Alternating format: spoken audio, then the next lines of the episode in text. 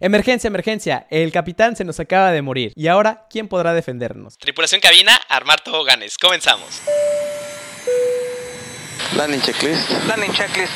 Cabin crew. Advice. Out of thrust. Off. Out of brake. Low. ICA memo. Landing no blue. Landing checklist completed. Gracias.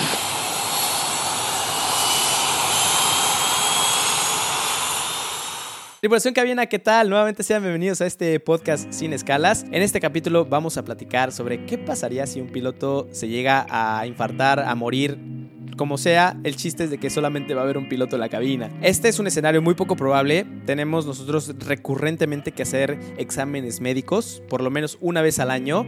Y en caso de que tengas 40 años o más, vas a hacerlo dos veces al año para asegurar de que no te va a pasar nada. Queremos a pilotos sanos. Estamos capacitados para esta emergencia, nos las hacen hacer, sobre todo cuando eres primer oficial. Eh, se enfocan mucho en, esta emergencia de que puedas tú salvar el, avión por si algo te llega a pasar al capitán. Y bueno, supongamos que eres eh, primer oficial, estamos en un vuelo de México Vallarta eh, y, supongamos que en Morelia, para hacerlo de una cuestión fácil, porque realmente eh, los escenarios que te ponen a veces son muy difíciles, y justamente en ese momento al capitán le da un infarto y se nos fue. O sea, ya no hay respuesta. ¿Qué es lo que harías tú? O sea, aquí, aquí hay un tema muy interesante porque la carga de trabajo se empieza a hacer absolutamente al cielo. No es por meterte miedo, el piloto puede, un solo piloto puede volar el, avión, no hay por qué preocuparse de ese aspecto. Sin embargo, la carga de trabajo es demasiado. O sea, los aviones están hechos, los aviones comerciales, los grandes están hechos para dos pilotos.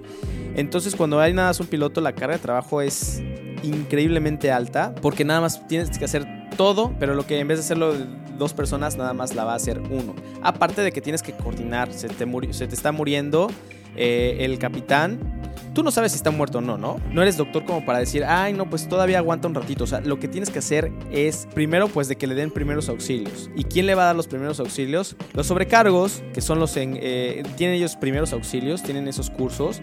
Tenemos botellas de oxígeno. Ellos eh, tendrías que hablarle a, cuando estuvieras el piloto incapacitado, que así se llama, la, emergencia, ellos tendrían, tendrían que llegar y tendrían que darle los primeros auxilios al piloto incapacitado. Y también lo tendrían que asegurar. ¿Por qué? ¿Qué pasa si de repente se empieza a convulsionar y empieza a tocar los controles del avión?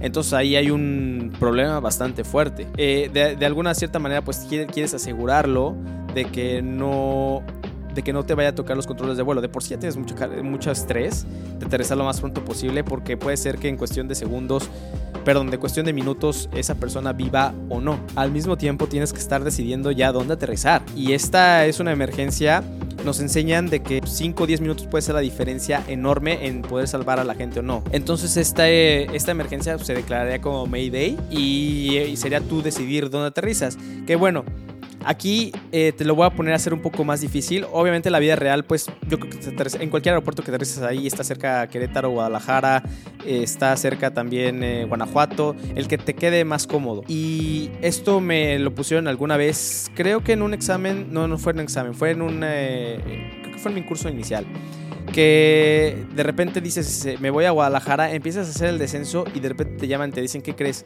Guadalajara, el aeropuerto está, eh, tiene una capa densa de neblina. Estás capacitado para poder aterrizar en el aeropuerto. Sin embargo, es ahí cuando tienes que agarrar criterio. Y el aeropuerto de Guadalajara no está capacitado para, para poder aterrizar de una manera automática. Y aunque el avión esté autorizado para aterrizar de manera automática y tú, sería poner en riesgo la seguridad del vuelo de los 230, 229 almas a bordo que tienes atrás.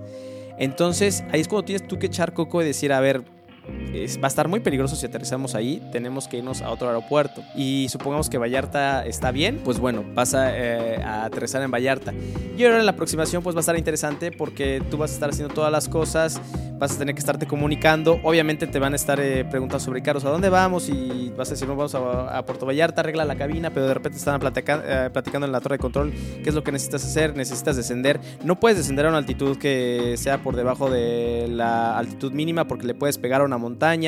Eh, el CTA te está, te está a platicando, te está hablando, te está diciendo qué que, es lo que quieres hacer, ya le dijiste, le dijiste que necesitas las, el personal médico, también tienes, tal vez tienes mucho estrés porque supongamos que el capitán eh, se está convulsionando, está gritando, o sea, es, es una cadenita bastante interesante. Este, este fue un examen que me pusieron. Obviamente lo, simulamos. El capitán no estaba muerto. Pero ese fue mi examen para poder yo ser primer oficial. Obviamente el, capitán estaba ahí, les digo, y estaba vigilando todo, pero me hizo hacer todo yo solo.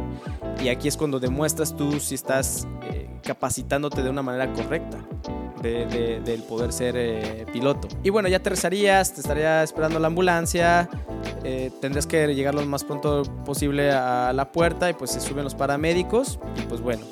Ahí se, terminaría la, la, falla. Y bueno, tripulación, creo que esta vez sí sentí que hablé demasiado rápido. Espero que se me entienda.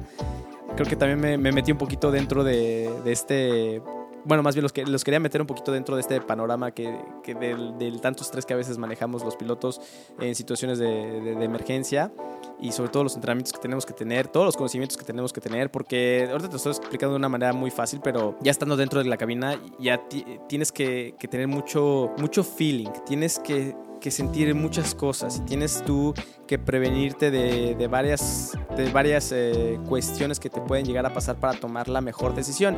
Y eso, como se los he repetido, nada más es por base de la experiencia. Tampoco quieras eh, saber todo el conocimiento que tiene un capitán cuando apenas estás en la escuela. O sea, todo esto lo vas aprendiendo. Tampoco te estoy diciendo que eches la flojera. Es también echarle ganas al estudio y más aparte estar aprendiendo al día con día. Tripulación cabina, desarmar toboganes.